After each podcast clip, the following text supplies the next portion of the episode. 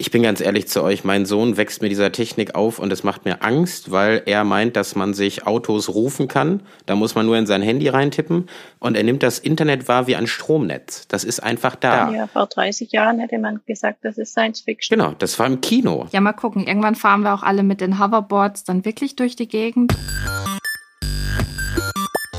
Mighty Micro, der Bosch Podcast über kleine Chips, die Großes leisten. Hallo zusammen und willkommen zurück beim Mighty Micro. Ich bin Manila Kaiser und ich freue mich sehr, dass es endlich wieder weitergeht. Dass wir eine so lange Pause zwischen Staffel 1 und 2 haben werden, das war echt nicht absehbar. Umso schöner ist es jetzt, dass wir endlich wieder da sind. Und es ist wirklich eine sehr außergewöhnliche Zeit gerade, die Corona mit sich bringt. Manche sprechen dabei auch von einer kleinen Homeoffice-Revolution. Also sitze ich heute auch in meinem Arbeitszimmer zu Hause und nicht bei meinen Gästen und sehe sie leider auch nicht persönlich. Aber apropos Revolution, das ist auch unser Stichwort für heute. Genauer gesagt geht es um die Tech-Revolution der vergangenen Jahrzehnte. Und wenn ich mir allein überlege, wie selbstverständlich es heute ist, dass wir immer und überall erreichbar sind und schnell online recherchieren, wenn man was nicht weiß, ist einfach der Wahnsinn. Wie in Staffel 1 freue ich mich jetzt wieder auf interessante Gäste. Wie ihr wisst, lade ich immer eine Kollegin oder einen Kollegen von Bosch ein und dazu einen Wunschgast, der mit uns zusammen über ein bestimmtes Thema rund um die Halbleiter dieser Welt sprechen kann. Heute eben über Tech-Revolution. Bei meiner Recherche dafür habe ich auf Twitter mal wieder sehr amüsiert die Tweets von Rob Vegas gelesen. Die versetzt mich zielsicher zurück in meine Kindheit. Hallo Rob. Vielen Dank, ja, das freut mich sehr. Ein äh, weiteres Thema, das uns hier bei Bosch natürlich immer wieder begleitet, ist der Bosch-Prozess. Die eifrigen Hörer aus der ersten Staffel erinnern sich vielleicht auch noch dran, da haben wir ihn schon mal ein bisschen vorgestellt. Heute freue ich mich umso mehr, dass wir Andrea Urban zu Gast haben. Sie ist eine der Erfinderinnen des Bosch-Prozess. Gemeinsam mit Franz Dermer hat sie Anfang der 90er den Bosch-Prozess entwickelt. Hi Andrea, schön, dass du dabei bist. Hallo, guten Morgen. Heute geht es ja um Tech Revolutions. Erinnert ihr euch eigentlich noch, was bei euch das erste elektronische Gerät war, das ihr besessen habt? Rob, wie ist da bei dir? Äh, mein Vater war früher schon im Export tätig und der hatte dann immer so riesenschwere 10 Kilo Notebooks von Toshiba mit so einem roten Kristalldisplay. Da war schon, ich glaube, da war ich äh, sechs, sieben Jahre alt.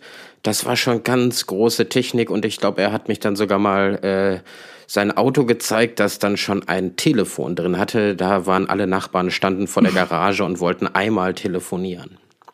Das war so das Erste. Und es hatte hunderte von Mark gekostet wahrscheinlich. Ja, das hat die oder? Firma bezahlt damals, aber das war schon, äh, ich glaube, er hat einige Geschäftsabschlüsse nicht dadurch gemacht, dass er eine Anlage verkauft hat, sondern dass er die Leute hat telefonieren lassen aus dem Mercedes heraus, ja. Andrea, wie war das so für dich damals? Was war bei dir das erste elektronische Gerät? Ja, also mein erstes elektronisches Gerät war ein Kassettenrekorder. Und was hast du da so gehört? Och, was man damals eben so gehört hat, diese ganze Kinderspielkassetten und äh, dann habe ich mir ähm, selbst ein Diktat auf, aufgespielt und aufgenommen und das dann ab, äh, abgehört und so Diktat geübt und Englisch geübt und so. Mein allererstes Gerät war tatsächlich auch ein Ghetto Blaster, den ich besessen habe. Das war so ein großes, klobiges, silbernes Teil, wo du halt irgendwie gefühlt 100 Batterien reinmachen musstest. Und ich hatte zum Glück, äh, oder ich habe zum Glück Tanten, die nicht so arg viel älter sind als ich. Und die haben mir dann, ähm, oder die waren da gerade schon so in der Pubertät und haben mir dann ihre coolen Musikkassetten gegeben, so Mixtapes schon richtig. Und dann war ich als kleines Kind schon voll up-to-date, was die neuesten Trends der Musik anging. Ist schon verrückt, wenn man sich überlegt, früher war das noch so ein richtig klobiges Teil und heute, wenn ihr euch jetzt den Podcast anhört, ist es wahrscheinlich auch mit dem Smartphone direkt. Eine Entwicklung, die wirklich rasant verlaufen ist. Inzwischen kann man mit dem Telefon eigentlich alles machen. Ich bin sehr, sehr froh über die Navigationsfunktion tatsächlich. Ähm, aber es ist gar nicht so lange her, da gab es in jedem Haushalt eigentlich nur ein Telefon. Ähm, und früher war ja die Frage irgendwie auch nach Wählscheibe oder Tasten. Hattet ihr noch ein Wählscheibentelefon daheim? Ja, also bei uns zu Hause gab es ein Weltscheibentelefon bis vor 25 Jahren. Rob, wahrscheinlich, du bist ja auch äh, ein Kind der 80er, also jetzt auch nicht so weit weg von mir. Es ist äh, sehr nett umschrieben, dass ich auf die 40 zugehe, ja, aber ich bin ein Kind der 80er und das ist, äh, ich habe mich so gefreut, dass ich eingeladen werde, weil ich habe das halt wirklich, äh, wie du sagst, noch mit der Wählscheibe kennengelernt. Und alles, was äh, wir heute nutzen, selbst wenn ich irgendwie mal äh, spazieren gehe oder so und ich kriege eine E-Mail, es gibt Momente, wo ich immer denke, das ist so wahnsinnig, dass ich auf einer Parkbank sitze und äh, mir ein Video angucken kann und dass das irgendwie durch die Luft fliegt, weil in den 90ern, wo man aufgewachsen ist, da war das alles mehr oder minder Raketenwissenschaft. Man hätte sich niemals träumen lassen, dass man eine Satellitenverbindung äh, nutzen kann, damit man zum, äh, zum Baumarkt fahren kann und den Weg vielleicht nicht kennt und dass einem irgendeine Stimme sogar automatisiert äh, etwas erzählt, obwohl das gar kein Mensch ist. Das sind alles Dinge, die äh, für heutige Kinder, die jetzt heute auf die Welt kommen und irgendwo geboren werden, das ist so gegeben. Aber was dahinter alles steht, ist, ist, ist Wahnsinn und äh, viel Entwicklung und viele Ingenieure und äh, Entwickler, die dort äh, Jahre dran gearbeitet haben. Ich finde es auch so krass. Ich habe auch äh, echt dran denken müssen, wie ich immer bei meiner Oma war mittags und ähm, die hatte auch so ein Telefon mit einer Wählscheibe und da gab es A, strikte Ruhezeiten mittags, in denen man nicht anruft, das gehört sich nicht. Und B, mhm. äh, tatsächlich war es eine Ausnahme, wenn man sich da äh, mit dem Telefon verabreden durfte. Meistens ist man einfach so auf die Straße gegangen und hat gehofft, dass jemand da ist oder hat sich in der Schule verabredet oder im Kindi. Auf jeden Fall. Ich würde mich ja mal, äh, weil ich ja Sie heute hier äh, auch sprechen darf, fragen, äh, dieser Bosch-Prozess, äh, könntet ihr mir das mal ein, ein bisschen äh, genauer erklären, äh, wie das äh, denn, also was der Anteil im Endeffekt auch daran war? Ähm, ja, also zuerst mal der Bosch-Prozess ist ein Plasma-Ätzprozess und mit dem ätzen wir äh, Silizium. Also mit dem ätzen wir auf, äh, auf unseren Silizium-Wafern und ähm, ja, strukturieren da oder ätzen unsere Sensorelemente raus aus, aus dem Silizium-Wafer und aus den Schichten, die wir oben abscheiden. Und wie ist es dann so klein geworden? Weil das war ja auch eigentlich so das revolutionäre Ding, dass auf einmal die Chips klein und in Masse produziert werden konnten. Wie ist das, wie kamt ihr auf die Idee? Ja, ich denke, ähm, zu damaliger Zeit hat man sich schon eine Weile damit beschäftigt, mit Plasmaätzen natürlich. Das war in der Halbleiterei äh, damals schon zwei Jahrzehnte ähm, üblich, sich damit zu beschäftigen. Und ähm, es war eben so die Vision im Raum bei uns, äh, bei unserem damaligen Abteilungsleiter, dass wir doch irgend, äh, irgendeinen Ads-Prozess zur Verfügung haben sollte, der wirklich tatsächlich ähm, dreidimensionale Strukturen äh, darstellen kann. Und man dachte da äh, eben an, an solche Dinge wie Beschleunigungssensoren, die dann über, über eine Kapazität ähm, ein, ein Signal aufnehmen, eine Verzögerung oder eine Beschleunigung und das Signal dann äh, sozusagen als, ähm, als Maß äh, für die Verzögerung zum Beispiel im Automobil äh, dazu dient, einen Crash zu erkennen. Also das war so die Vision im Raum und äh, man hatte die Erfahrung damals mit dem mit den ganzen Prozessen der Halbleiterei, mit den äh, Ads-Prozessen und Plasmaprozessen und ähm, Zudem war damals die Zeit, äh, gerade so Anfang der 90er Jahre, Ende der 80er, äh, als die als entsprechende Anlagentechnik auch zur Verfügung stand, also Anlagen, auf denen, denen dann geätzt und produziert wird, äh, die, die dafür dann auch geeignet waren, dass es möglich war, äh, diesen Prozess zu entwickeln. Ich habe ja irgendwo gelesen, dass dir die Idee auch ein bisschen beim Autofahren gekommen ist. Ist das richtig? Ja, genau, das war so. Also zunächst ähm, sind die, diese ganzen Anwendungen wie äh, der Airbag-Sensor und auch die Drehradensensoren fürs ESP, für, fürs Automobil entwickelt worden bei uns. Und äh, erst später, also etwa zehn Jahre später, äh, sind die ganzen Sensoren dann äh, auch in die äh, Consumer-Anwendungen äh, reingekommen, wie die Smartphones und die Smartwatches, was wir heute heutzutage alles haben. Wenn ich dir jetzt so zuhöre, dann zeigt es ja auch einmal mehr, dass eigentlich wir der Automobilentwicklung solche Techniken im ganzen Konsumerbereich verdanken, oder? Ja, wir hatten damals äh, auf 4 Zoll Wafern angefangen. Heutzutage sind wir ja schon bei äh, 12 Zoll Wafern.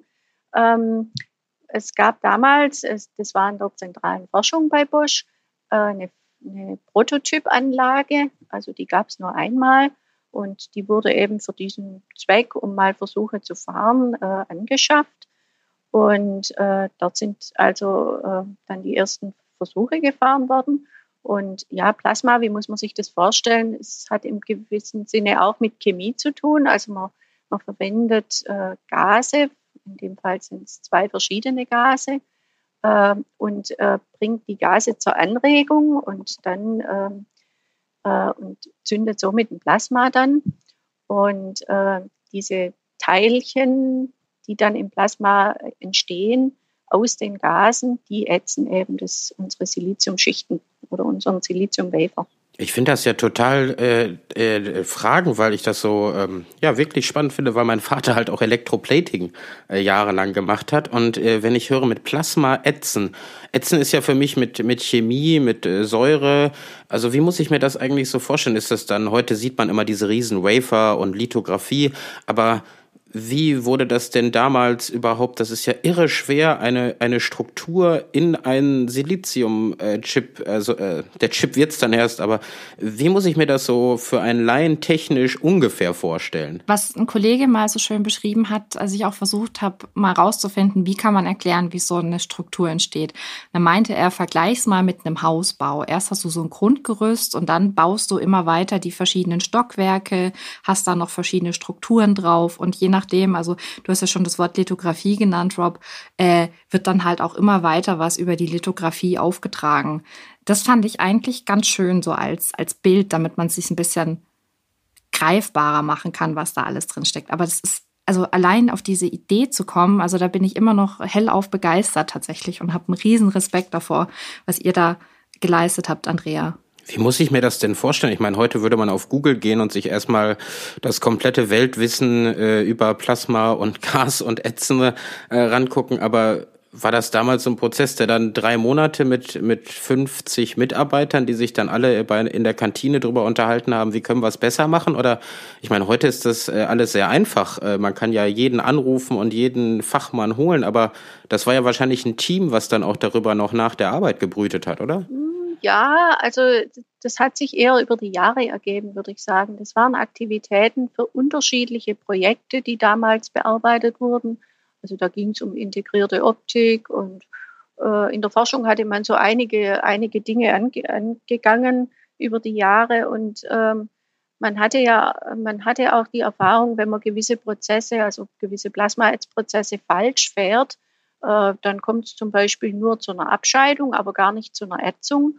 Und äh, aus diesen Erfahrungen heraus äh, und ja, aufgrund dessen, was man natürlich damals in der Literatur und in den Veröffentlichungen gelesen hat, äh, was andere machen. Und äh, aus dieser ganzen Kombination heraus hat sich, denke ich, ja, über die Zeit dann äh, der Gedanke geformt, äh, in, in die Richtung was zu gucken und was zu entwickeln. Und heutzutage äh, guckt man da einfach so schnell in sein Telefon und weiß dann einfach alles. Man hat alles bei sich. Ich finde auch echt den Sprung, äh, den Wahnsinn ein von, von dem Festnetztelefon, von der Wählscheibe hin zum schnurlosen Telefon und dann auch irgendwie Anfang der 90er so die ersten Mobiltelefone. Aber das war ja auch noch so ein richtiger Klotz, also wirklich so äh, von der Größe her nochmal ganz anders als heute. Ähm, Gab es da damals schon irgendwie Halbleiter drin in den ganzen Telefonen oder, oder was hat sich da verändert? Könntest du uns da ein bisschen Einblick geben, Andrea? Ja, Halbleiter gab es damals schon, selbstverständlich. Ähm, die waren halt nicht so leistungsfähig, wie sie heute, heutzutage sind, aber die gab es auf jeden Fall, ja, auch in den ersten Mobiltelefonen, klar. Hätten Sie sich denn mal vorgestellt, dass wir im Jahr äh, 2020, 2021, ja, Anfang des irre, ja. äh, 9. Jahrhunderts überhaupt äh, so weit kommen mit der ganzen Technik oder war das damals selbst auch noch unvorstellbar? Nee, das war unvorstellbar. Also ich, ich denke, ähm, also ich denke heute immer noch, es ist unfassbar, was sich da daraus alles entwickelt hat. Ähm, es war unvorstellbar und also man, man hatte schon gesehen, da gibt es ein Potenzial, wie gesagt, dass eben die ganzen Sicherheitssysteme für, für die Mittelklasse und Kleinwagen und somit für jedermann praktisch äh, dann von Nutzen sein können. Aber äh, was dann alles noch nachkommt und die, ganze, die ganzen Consumer-Anwendungen heutzutage und das Internet der Dinge, äh, an das hatte, glaube ich, zu damaliger Zeit äh, keiner gedacht und das auch nicht zu hoffen gewagt ich weiß ja, dass mein Vater mir damals äh, sagte, als er mal rumgefahren ist, äh, dass der Flachbildfernseher, der vor heute, der im Angebot rausgehauen wird, äh, für ein paar hundert Euro, dass das damals eine Technik war, wo ganz viele Ingenieure gesagt haben, das kriegen wir niemals hin. Das ist unmöglich, äh, die Bildröhre so weit zu schrumpfen und da einen ganz neuen Prozess äh, zu machen. Und heute nimmt man das alles immer als gegeben. Aber es sind halt vergleichsweise sehr wenige Jahre dazwischen, äh, von 1990 bis heute, in der eine wirklich wahnsinnige Entwicklung stattgefunden hat. Ich frage mich da echt die ganze Zeit, was wäre eigentlich, wenn wir jetzt mal 20 Jahre in die Zukunft schauen, was da wohl kommt? Also habt ihr irgendwie eine Vision, wie es in 20 Jahren aussehen könnte? Rob, wie sieht es bei dir da aus? Ich spreche mit meinem Vater oft darüber, was, was er so glaubt und dann quatschen wir ein bisschen. Und im Moment ist es ja so, dass wir zwar bei den Chips und so auch weiterkommen, aber dass Smartphones zum Beispiel für unsere Verhältnisse sich in den letzten Jahren zwar verändert haben, aber gar nicht so viel sondern erst kommen ja die Services. Und zum Beispiel glaube ich, dass man in 20 Jahren vielleicht ähm, eher schauen muss, dass wenn man sagt, ich habe damals noch angerufen beim Arzt, beim Hausarzt, um einen Termin zu bekommen, dann wird das in 20 Jahren wahrscheinlich ein komplettes Gesundheitssystem äh, Supercomputer-Ding sein, welches alle Daten gespeichert hat. Also Dinge, die wir heute auch noch mit Angst empfinden, äh, werden wahrscheinlich für meinen Sohn komplett normal sein, dass seine Gesundheitsdaten irgendwo beim, beim Google liegen oder so.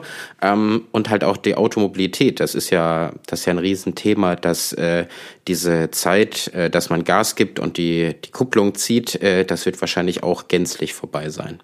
Also ich muss echt zugeben, bei meinem ersten Smartphone, ich war lange sehr skeptisch. Also ich habe mir, glaube ich, auch 2011 das allererste Smartphone gekauft, weil ich lange Zeit auch gedacht habe, ja, das braucht man nicht und ich möchte nicht immer erreichbar sein und so.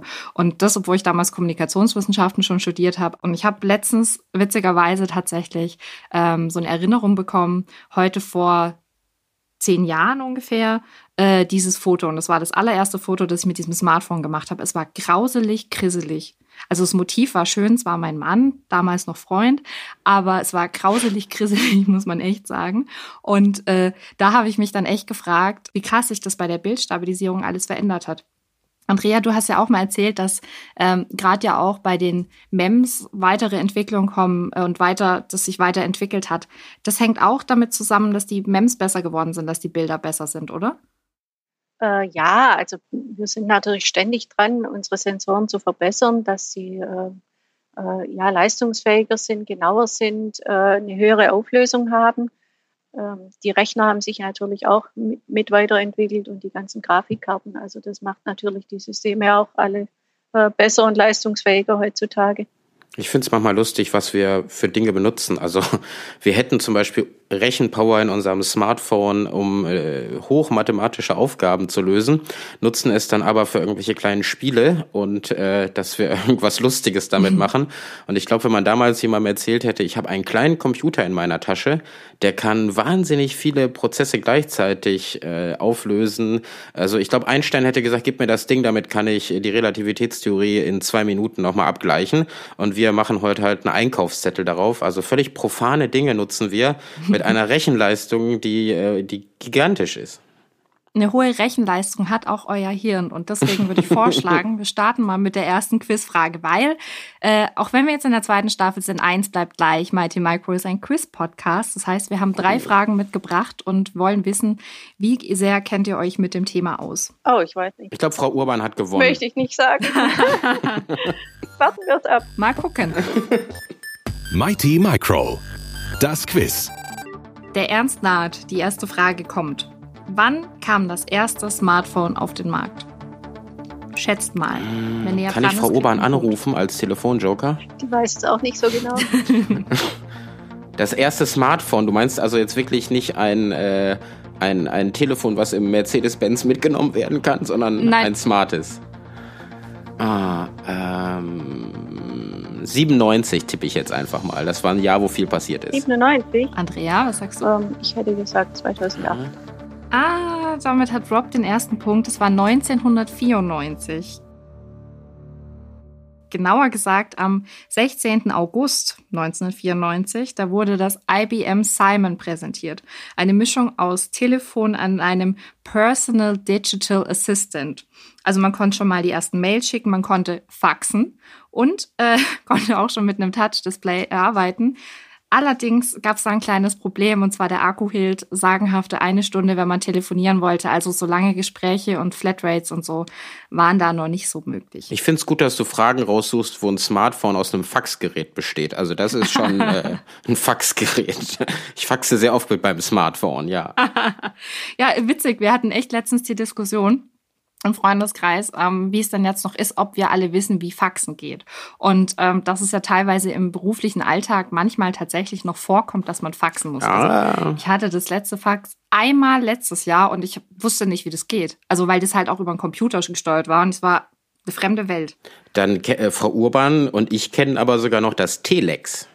Das war, da musste man noch in die Firma fahren am Wochenende, um zu gucken, ob ein neues Telex ja, gekommen ist. Ja, mit den Lochstreifen. Das war noch äh, ja, ja, ja, und da hat der Papa gesagt, komm, ich nehme dich mit, wir fahren am Sonntag in die Firma und müssen erstmal die Alarmanlage ausstellen, aber er hatte den Schlüssel und dann guckt man in einem riesigen Gerät nach, was ungefähr aussieht wie ein großes Fax, äh, was da mit so Lochdingern denn aus Pakistan an Telex geschickt worden ist. Verrückt, kann man sich heute nicht mehr vorstellen. Ja, das war eher so groß wie ein, wie ein Schrank so ja. Kleid Kleiderschrankmäßig. Aber es war toll, weil man konnte diese Telexe abreißen wie von so einem Nadeldrucker, so Papier. Das war, hat sehr viel Spaß und gemacht. Und danach hast du so voll gekritzelt und schöne Bilder gemalt. Ja, natürlich. Malt dein Sohn eigentlich äh, auf, dem, auf dem Tablet oder nimmt er noch Stift und Block in die Hand? Ich bin ganz ehrlich zu euch, mein Sohn wächst mit dieser Technik auf und es macht mir Angst, weil er meint, dass man sich Autos rufen kann. Da muss man nur in sein Handy reintippen und er nimmt das Internet gar nicht als Erfindung wahr, das ist mir mittlerweile aufgefallen, er nimmt das Internet wahr wie ein Stromnetz. Das ist einfach da. So wie ich weiß, es gibt in jedem Zimmer irgendwo eine Steckdose, ist es für ihn komplett normal mit seinen vier Jahren, dass es überall so eine Internetverbindung gibt, wo ich immer denke, es ist der Wahnsinn, dass ich dir auf einem Tablet im Auto, damit du mal kurz still bist, irgendeine Folge streame per Mobilfunk, was ja noch verrückter ist, äh, ist für ihn aber komplett Normalität. Und das ist eigentlich auch das, was, äh, was mich immer wieder fasziniert daran, wenn ich denke, das haben sich Ingenieure mal ausgedacht und heute sind wir so weit, dass wir es äh, zum Spaß nutzen und Kinder das halt als ihre Normalität empfinden. Dabei ist es gar nicht so ganz normal. Ja, vor 30 Jahren hätte man gesagt, das ist Science Fiction. Genau, das war im Kino. Das äh, hätte sich niemand denken können, dass es mal so weit kommt. Ja, mal gucken. Irgendwann fahren wir auch alle mit den Hoverboards dann wirklich durch die Gegend oder äh, das ist schwieriger, das ist schwieriger. ähm, passend dazu habe ich mal wieder eine schlaue äh, Halbleiter-Sensoren-Geschichte. Äh, und zwar einer der wichtigsten MEMS-Sensoren ist das Gyroskop. Der ist auch in jedem Smartphone verbaut und äh, das Gyroskop äh, entscheidet auch so ein bisschen über die Lage. Ähm, wie genau das funktioniert, weil unser Reporter äh, Axel Primavesi kann das deutlich besser erklären als ich an der Stelle, erfahrt ihr jetzt im Mighty Micro Power-Up. Mighty Micro Power-Up Auf einem Dampfschiff der deutschen Marine kam Anfang des letzten Jahrhunderts zum ersten Mal ein Gyroskop zum Einsatz. Als Kompass. Der große Vorteil zum magnetischen Modell, der Kreiselkompass, lässt sich von Metall nicht irritieren. Er orientiert sich nicht am Magnetfeld der Erde. So zeigt er die astronomische Nordrichtung an. Ein solches Gyroskop besteht aus einem schnell rotierenden Kreisel, der so aufgehängt ist, dass er sich frei bewegen kann. Im Zusammenspiel von Schwerkraft und Erdumdrehung richtet sich der Kreisel immer in Richtung Norden aus. Aber was hat das mit den winzigen, millimeterkleinen Gyroskopchips in Smartphones zu tun? Dreht sich darin etwa auch ein Kreisel? Äh, nein. What we've tried to do or what's been done is flatten this out. We've kind of taken that spinning disc and replaced it with something that looks more like a set of combs moving up and down or moving side to side. Das ist Emma Abel. Sie entwickelt Sensoren bei Bosch und beschreibt Gyroskopchips so. Statt eines drehenden Kreisels stecken da drin zwei ineinander verschränkte Kämme, von denen sich einer nach oben und unten und auch nach rechts und links bewegt. Einer der beiden Kämme ist elektrisch geladen und bewegt so den anderen. Die beiden sind nur Mikrometer groß, also bewegen sie sich auch nur minimal, um den millionsten Teil eines Meters. Und trotz dieser Größe, oder besser gesagt Winzigkeit, kann der Chip so die Rotation vom Smartphone messen. Wozu das gebraucht wird? Vor allem für die Bildstabilisierung, damit Videos weniger ruckeln. Aber auch für Spiele ist das Gyroskop wichtig, denn sonst könnte man das Game nicht über die Bewegung des Smartphones steuern. Tatsächlich gibt es hier auch ein Vorbild in der Natur. Nein, nicht bei Menschen, auch nicht bei Fischen oder Vögeln. Bei Fliegen. Das erklärt Brad Dickerson. Er ist Biologe an der University of North Carolina und erforscht die kleinen Brummer. Yes, so that includes houseflies, blowflies, mosquitoes, any flying insect that has two wings and belongs to the order known as Diptera is an animal that has uh, a dedicated kind of gyroscopic sensor known as the haltear. Er sagt, dass alle fliegenden Insekten mit zwei Flügeln einen gyroskopischen Sensor haben. Der Evolution sei Dank haben sich die hinteren Flügel zu kleinen Schwingkolben entwickelt. Die bewegen sich mit exakt der gleichen Frequenz wie die Flügel. So können sich die Insekten im Raum orientieren und in Balance bleiben. Der Vorteil gegenüber der visuellen Wahrnehmung ist dabei eindeutig. Die Geschwindigkeit. Brad Dickerson vergleicht die Informationsübertragung bei den Zweiflüglern mit digitalem Code. Apropos digital. Zurück zu den Gyroskopen in Chipform. Sie gelten als die komplexesten unter den MEMS, den mikroelektromechanischen Systemen. Und sie sind in der Regel nicht allein. Meist werden sie zusammen mit einem Beschleunigungssensor verbaut. Denn auch für Chips gilt, gemeinsam sind sie stärker. Und dank Bosch extrem klein und leistungsfähig. Mighty Micro Power Up. Ihr habt gerade auch meine Kollegin Emma Abel gehört. Sie weiß wirklich alles über Gyroskope. Und hören könnt ihr das, wenn ihr noch mehr wissen wollt, im Bosch Podcast From Know-How to Wow. In der Folge über MEMS packe ich euch den Link natürlich auch gerne in die Show Notes, findet ihr da mehr Infos. Früher im Auto war ja der Mensch eigentlich noch das wichtigste Sinnesorgan. Wir sind jetzt nicht wie Fliegen sonderlich gut ausgestattet mit äh, irgendwelchen Gyroskopsensoren. Da hat sich schon einiges getan. Andrea, kannst du vielleicht noch mal ein bisschen Einblick geben, an was äh, ihr da so teilweise geforscht habt, äh, wenn es ums Auto ging? Ja, also wie gesagt, ähm, die Mikromechanik hat ja bei uns im Haus ähm, mit dem Beschleunigungssensor Einzug gehalten ins, ins Automobil äh, für, die, für den Airbag. Das war 1996 hat er die Produktion gestartet.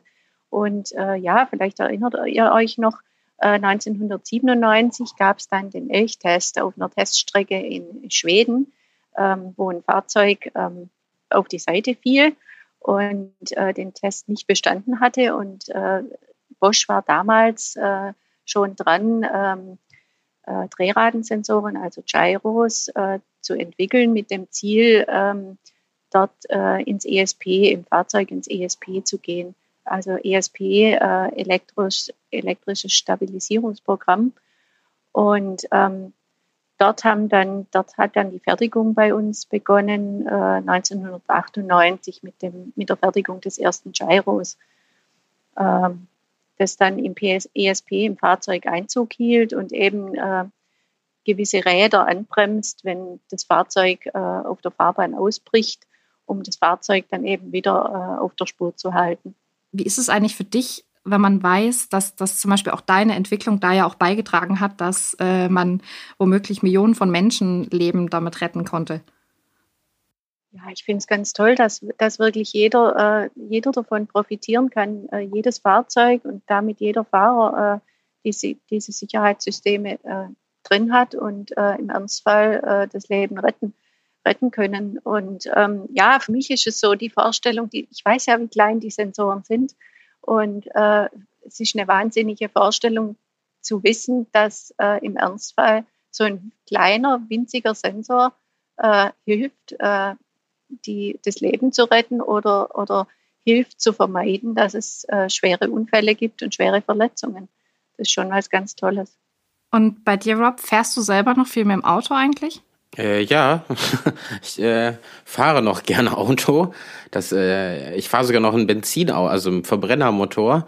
Und ich finde das immer wieder äh, verrückt äh, zu sehen, äh, diese, wie klein die Technik ist und wie sehr wir uns darauf verlassen.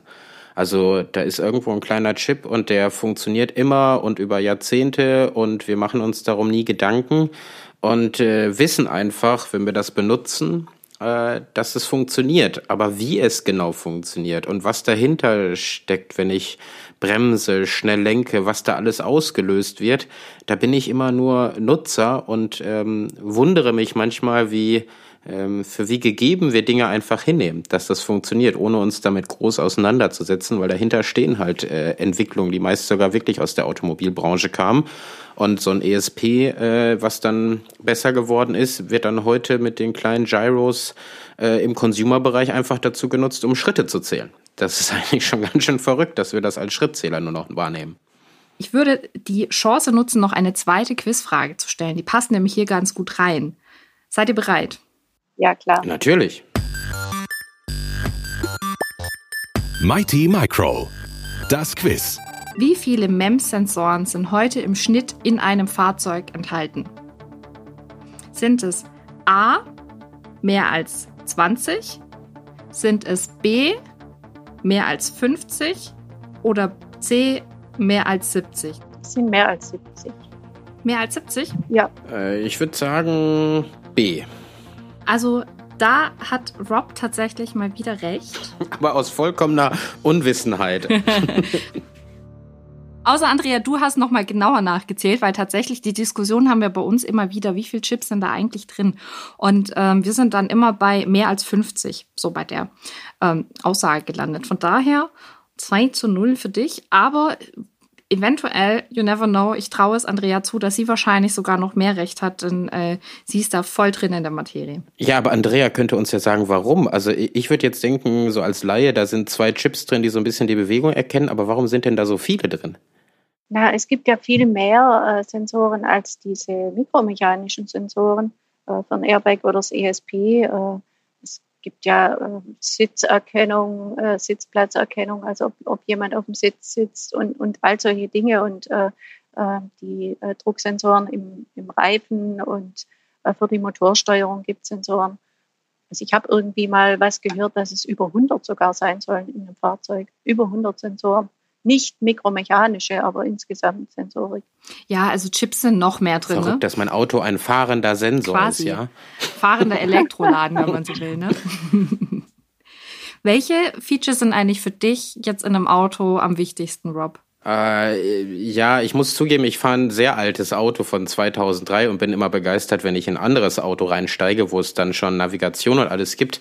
Ich finde es manchmal verrückt, dass mein Auto ein riesengroßer Gegenstand ist für mich und ich schon froh bin, dass er eine Klimaautomatik hat äh, und dass mein Smartphone, was ich mitnehme, wenn ich es reinpacke, halt an Technik alles übersteigt, was in diesem Auto ist. Und ich äh, einen Computer da reinklemme, der intelligenter ist als äh, alles, was dort drin zu finden ist. Das finde ich immer schon Wahnsinn. Aber also ich finde sowas ähm, wie Navigation immer noch verrückt, dass das geht mit diesen Karten und dass das Material da auch überall drin ist. Ähm, und so Abstand finde ich auch immer witzig, dass das überhaupt geht, weil ähm, man denkt immer, ja, ein Abstand äh, zu messen ist leicht, aber es gibt ja Umwelteinflüsse, welches Licht ist gerade. Also sowas, ich finde die kleinen Sachen oft sehr viel spannender als äh, das, was so in der Werbung dann propagiert wird. Und welches Feature wünschst du dir in der Zukunft? Oh, äh, ein, ja, mein Sohn ruft sich so gern Autos. Ich glaube, das fände ich auch toll, wenn ich einfach irgendwie so einen Knopf in der Tasche hätte und dann kommt einfach ein Auto angefahren und ich kann einsteigen und losfahren. Das fände ich schon ja, gut, lustig. Das, äh, daran wird ja gearbeitet. Das äh, gibt's ja dann in der Zukunft ja. hoffentlich. Aber ich verfolge das auch immer schön, äh, deine Tweets dazu und ich, ich feiere das immer sehr und muss sehr schmunzeln, weil das halt auch wieder sowas ist, was halt früher nicht möglich war. Da hat man sich ein Taxi gerufen, also halt mit anrufen, telefonisch oder an den Taxistand gehen. Ja, das, das kennen Leute gar nicht mehr. Man hat früher noch in fremden Städten angehalten, die Scheibe runtergekurbelt und äh, wildfremde Menschen gefragt, können Sie mir sagen, wie ich hier zum Hauptbahnhof komme? Und manchmal hatte man netten Menschen, der es sogar einem erklärt hat. Äh, heute völlig undenkbar, dass man wildfremde Leute äh, mit dem äh, Auto einfach anhält und anfragt, können Sie mir mal den Weg erklären? Oder zu Tankstellen gefahren ist, weil man immer wusste, dass Tankstellen waren das Google Maps der 90er. Äh, da wusste man immer, die können einem erklären, wie man hier zum Flughafen kommt.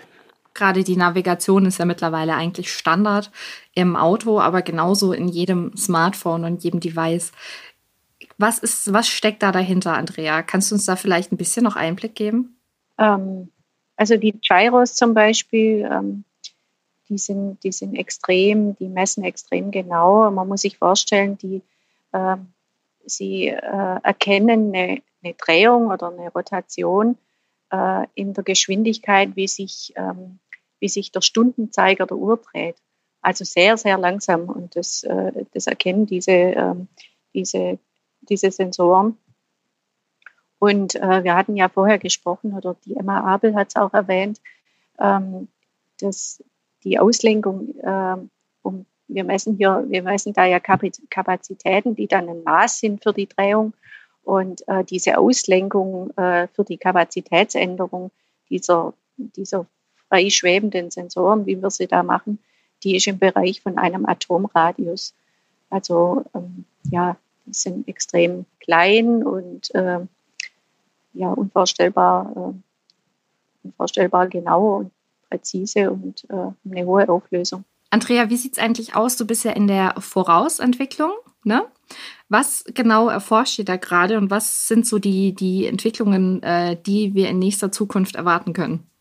Ja, da gibt es, äh, denke ich, zwei Richtungen. Also zum einen sind es die Projekte, die wir hier bearbeiten. Ähm, Projekt heißt, äh, ein Projekt, dort ist immer neue, eine neue Anwendung angesiedelt oder eine neue Entwicklung für, neue, für einen neuen Sensor. Ähm, und äh, da machen wir eben äh, neben Beschleunigungssensoren und Drehraten und Drucksensoren und auch Magnetfeld und Massenfluss, äh, was, was wir früher fürs Automobil begonnen hatten. Ähm, und äh, starten wir heutzutage neue äh, Projekte und Produkte für zum Beispiel für Foundries. Ähm, ja, Details darf ich jetzt, glaube ich, gar nicht nennen. Aber ähm, äh, es sind zum Beispiel äh, Resonatoren, also solche mikromechanischen Resonatoren, die als Taktgeber äh, dienen äh, für Mikrocontroller. Und äh, der Taktgeber, das ist praktisch der Herzschlag im Mikrocontroller.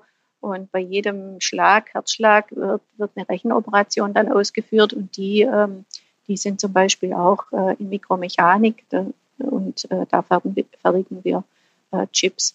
Und ähm, ja, ansonsten äh, aus der, also das war das eine. Zum anderen ist aber dann die Weiterentwicklung der Technologie. Also diese Sensoren, die können ja nur so gut sein, wie auch äh, die Technologie ist, mit der wir sie herstellen. Und zur Technologie gehört eben, äh, gehören Prozesse und aber da gehören auch die Anlagen dazu. Also tatsächlich diese Halbleiteranlagen oder teilweise sind es auch Anlagen, die ähm, für die Mikromechanik neu entwickelt wurden, die es vorher in der IC-Welt gar nicht gab. IC für den Line Integrated Circuits, also integrierte Schaltungen. Genau. Äh, die ganze Mikromechanik hat sich herausentwickelt, letztendlich aus der IC-Technik, also aus der Halbleiterei. Und ähm, die Mikromechanik ähm, hat eben für das, dass sie jetzt die Sensoren herstellt und nicht, nicht äh, integrierte Schaltungen oder irgendwelche Speicherchips, hat sie halt an vielen Stellen ähm, ganz andere Anforderungen und braucht ganz andere Prozesse und braucht auch andere Anlagen oder zusätzliche Anlagen.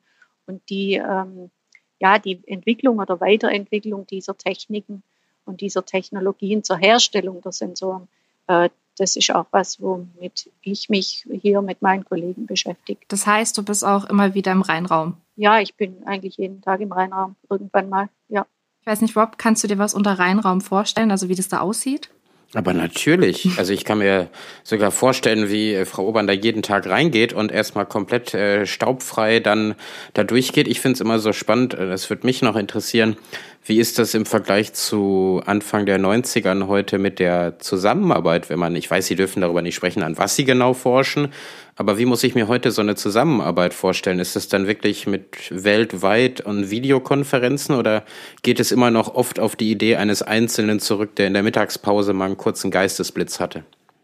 Ah, nee, das ist tatsächlich eine Zusammenarbeit. Ähm sowohl intern, äh, intern äh, in der Firma mit unterschiedlichen Bereichen, also Forschung oder, äh, oder Fertigung, ähm, und, äh, aber auch äh, mit extern, also mit externen Firmen, äh, an die wir dann unsere, unseren Bedarf melden und, und sagen, was wir denn denken, was wir bräuchten und ob sie bereit wären, mit uns da eine Weiterentwicklung äh, zu starten und anzugehen. Ist das heute noch so, dass man dann auch noch irgendwie Bücher sich holt oder sind Bücher eigentlich schon veraltet, weil die ganzen neuen Informationen zu neuen Prozessen alle dann schon online sind und in Fachmagazinen erscheinen? Also muss man wirklich noch viel studieren und sich schlaue Bücher durchlesen oder ist es wirklich, dass man jeden Tag neuen Input aus der ganzen Welt bekommt? Ähm, ja, ähm, man bekommt Input aus der ganzen Welt oder muss sich den natürlich übers Internet irgendwie holen. Äh, heutzutage ist ja alles online, man kann die Infos abrufen, äh, um zu sehen, woran arbeiten die anderen. Ähm, aber ich habe auch schon in Büchern noch mal reingeguckt. Äh, die ganzen Grundlagen, die stehen in den Büchern und äh, das gilt nach wie vor. Äh, die Grundlagen gelten nach wie vor, denke ich. Ich finde es total faszinierend. Ich freue mich auch immer, wenn ich äh, die Gelegenheit habe, in den Reihenraum zu gehen tatsächlich und auch mal nah dran zu sein an dieser ganzen ähm, Produktion, aber auch an der ganzen, äh, ganzen Prozessen dahinter. Und äh, ich habe da immer einen heiden Respekt davor, wenn man dann auch jeden Tag da drin ist. Aber gleichzeitig finde ich es auch immer total cool, weil es halt wirklich, ähm, jemand hat mal gesagt, wie ein Weltraumschiff äh, äh so ein bisschen aussieht. Also tatsächlich äh, einfach cool, wenn man sieht aber auch, dass es sich wahrscheinlich auch von der Optik gar nicht so arg gewandelt hat, ja. oder Andrea? Ja, das sieht immer noch ähnlich aus. Ähm, wir, wir, müssen uns umziehen. Äh, es muss gewährleistet sein, dass da drin äh, im Reinraum staubfrei ist, weil ähm, ja, wir haben ja vorher schon drüber gesprochen, die Sensoren sind winzig und diese äh, Strukturen, äh, die die Signale aufnehmen auf den Sensoren, die sind noch viel kleiner. Also vielleicht zum Vergleich, äh, menschliches Haar hat 70 Mikrometer so im Durchmesser und äh, unsere äh, Sensorkämme, also unsere einzelnen Strukturen auf den Sensoren, die sind zwei Mikrometer. Also da muss man schon gewährleisten, dass da kein Staub und, und, und keine Feuchtigkeit und so draufkommt. Ansonsten funktioniert er halt nicht mehr und fällt aus, der Sensor. Was mich so daran interessieren würde, das ist ja mittlerweile ein Wissen, was Sie angesammelt haben über Jahrzehnte. Und wenn ich jetzt als junger Student zu, zu Bosch komme und sage, ich möchte auch mitmachen, schafft man es überhaupt, dieses ganze Wissen äh, aufzuholen? Weil man muss ja wirklich eigentlich das komplette Wissen über diese Halbleiterfertigung drauf haben? Oder äh, gibt es auch schon einige Sachen, mit denen sich junge Mitarbeiter gar nicht mehr auskennen, aber sie müssen es auch gar nicht wissen, weil es einfach schon so gegeben ist? Ja, ich, also ich, ich staune immer drüber, äh, wie viel Wissen wir hier haben und wie viele Experten wir haben in, in allen Bereichen. Ähm, ich ich denke, man muss, man muss und man kann auch gar nicht alles wissen. Äh, die Details, die da teilweise ähm, dazu nötig sind, die, ähm, die wissen tatsächlich nur die einzelnen Experten. Und aber das Zusammenspiel und ähm, ja, äh, die, in der Zusammenarbeit muss es eben funktionieren und äh, muss was Sinnvolles dabei rauskommen. Und äh, ja, so funktioniert es. Und äh, die neuen Kollegen, die bringen ja auch wieder neues Wissen äh, mit und werden eingearbeitet. Und ja, wir ganz gut unterwegs. Das ist auch tatsächlich ein guter Punkt. Also ich finde es immer total spannend. Gerade wir eröffnen ja dieses Jahr auch unser neues Halbleiterwerk in Dresden. Und ähm, da ist auch, da siehst du auch, wie die Zusammenarbeit super funktioniert, weil du hast Leute, die teilweise in Reutlingen schon gearbeitet haben und dann da das Wissen mitbringen. Gleichzeitig aber auch Leute, die in Dresden anfangen. Also natürlich teilweise mit viel Berufserfahrung, teilweise auch ganz junge Menschen und ähm, wie da aber auch so dieses Wissen transferiert wird und einfach Neues geschaffen wird, weil da zum Beispiel die Fab, die da entsteht, die ist vollautomatisch. Das heißt, da sind keine Menschen mehr drin, die da die Maschinen bedienen, sondern das wird alles automatisiert gesteuert. Da ist ganz viel KI, ganz viel Technik drin und also das ist wirklich der Wahnsinn, was da passiert und auch wie da dieses Wissen transferiert wird an der Stelle. Also das ist auch sowas, wo ich immer wieder fasziniert Ich hoffe, bin. es gibt noch einen Hausmeister, der da auch mal lang guckt oder so. Also da ist ja schon noch irgendein Mensch, Ja, oder? natürlich. Also da sind schon noch einige Menschen, die da arbeiten, aber die haben ganz andere Tätigkeiten, als es jetzt in einer, in einer bestehenden äh, Fab, wie es bei uns immer so schön heißt, ist zum Beispiel. Also da gibt's halt ähm, Maschinen, die quasi alles transportieren ähm, und alles. Aber es gibt natürlich auch ähm, vor allen Dingen Menschen, die da zum Beispiel ähm, die Intelligenz dahinter entwickeln oder auch schauen, was brauchst du alles, damit es reibungslos läuft. Also da verlagert sich das Wissen in gewisser Weise, aber du hast trotzdem noch ähm, das, das alte Wissen, das du dafür brauchst. Also deswegen, das finde ich so ein spannendes Zusammenspiel. Das ist was, da gehen wir bestimmt auch noch mal in einer anderen Folge drauf ein und haben es auch letztes Jahr in der alten Staffel schon mal vorgebracht. Also das ist, es begeistert mich echt. Und weil es jetzt so ein schöner Break ist an der Stelle, möchte ich einmal mal noch mal einen Break machen, weil äh, gefühlt könnte ich jetzt ein kleines Päuschen gebrauchen, weil wir so viel Wissen hatten. Aber was man immer gerne machen kann, ich bin ein Spielkind an der Stelle und ich möchte ein Thema nicht vergessen jetzt bei dieser Podcast-Folge heute. Und zwar das Thema Unterhaltungselektronik und im speziellen Spielekonsolen. Also ich weiß, Rob, du bist auch fleißiger Gamer an der Stelle, hast auch diverse Konsolen daheim. Ähm, auch da sind äh, Chips drin, die dafür sorgen, dass zum Beispiel auch die Steuerung funktioniert. Und ähm, erinnerst du dich eigentlich noch an deine allererste Konsole? Was war das so? Ah, das ist eine ganz traurige Geschichte an dieser Stelle, weil ich habe mir natürlich von meiner Mutter Anfang der 90er ein Super Nintendo gewünscht bei Karstadt. Karstadt gibt's noch, ja, genau. Und äh, das habe ich natürlich nicht bekommen, sondern mein Vater hat einen 486er für die ganzen Kinder besorgt und deswegen war meine erste Konsole keine Spielkonsole, sondern ein Computer mit 16 Megahertz äh, mit einer Turbo-Taste, da konnte man auf 33 Megahertz erhöhen und wir haben Weihnachten äh, alle zusammen Prince of Persia gespielt. Äh, und das war ein Riesending und äh, Frau Urban hat wahrscheinlich zur gleichen Zeit am selben Gerät äh, die Welt neu erfunden, während wir einfach Videospiele gespielt haben. Ich finde es doch gut, weil äh, ja, wir brauchen Kunden, die und, und ähm, Devices, die, in die uns, unsere Sensoren eingebaut werden. Also keine Sorge, da gibt's genug Spielefans und Konsolenfans auf der ganzen Welt. Äh, man kriegt's immer wieder mit, auch ähm, jetzt, wo die Weihnachtszeit auch gerade rum war. Ist ja auch das Thema. Ich selbst muss zugeben, habe hier diverse Konsolen aller Art und ähm, habe auch erst letztens wieder festgestellt, da haben wir ein Rennen gefahren, gemeinsam ein paar Freundinnen und Freunde online gegeneinander und waren total begeistert auf einmal, weil wir festgestellt haben, dass das Spiel vorher auf einer älteren Generation auch verfügbar war, wie viel besser diese Steuerung ist und wie präziser man zum Beispiel irgendwelche Kanonen abschießen kann und ähnliches, um seine Wettbewerber da äh, aus der Rennbahn zu schießen. Und da habe ich dann auch wieder zwischendurch philosophiert über die MEMS, die da drin sind. Was ist da eigentlich so, also was, was macht das eigentlich so präzise, Andrea? Äh, also wie gesagt, ich, denke, der, der, Sensor ist ein Teil, aber äh, heutzutage, wie gesagt, ist halt auch die Rechenleistung viel höher und äh, die Grafikkarten sind besser.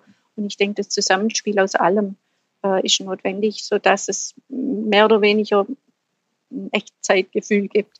Und was war für dich eigentlich, Rob, so ein prägendes Ereignis beim, beim Spielen? Also hast du dich mal gefragt, was da für eine Technik dahinter steckt, oder? Ich habe ja in den 90ern selber die Rechner noch zusammengebaut. Äh, wir hatten ja nichts und da musste man noch selber äh, schrauben. Ähm, ich habe halt schon gemerkt, dass äh, das für die Jugend damals ein großes Thema war, also Grafikkarten zu kaufen. Und auf der Cebit wurden immer bessere Grafikkarten präsentiert. Und das ging dann sehr, sehr schnell. Anfang der 90er äh, gab es zum Beispiel kaum Spiele auf der Computermesse.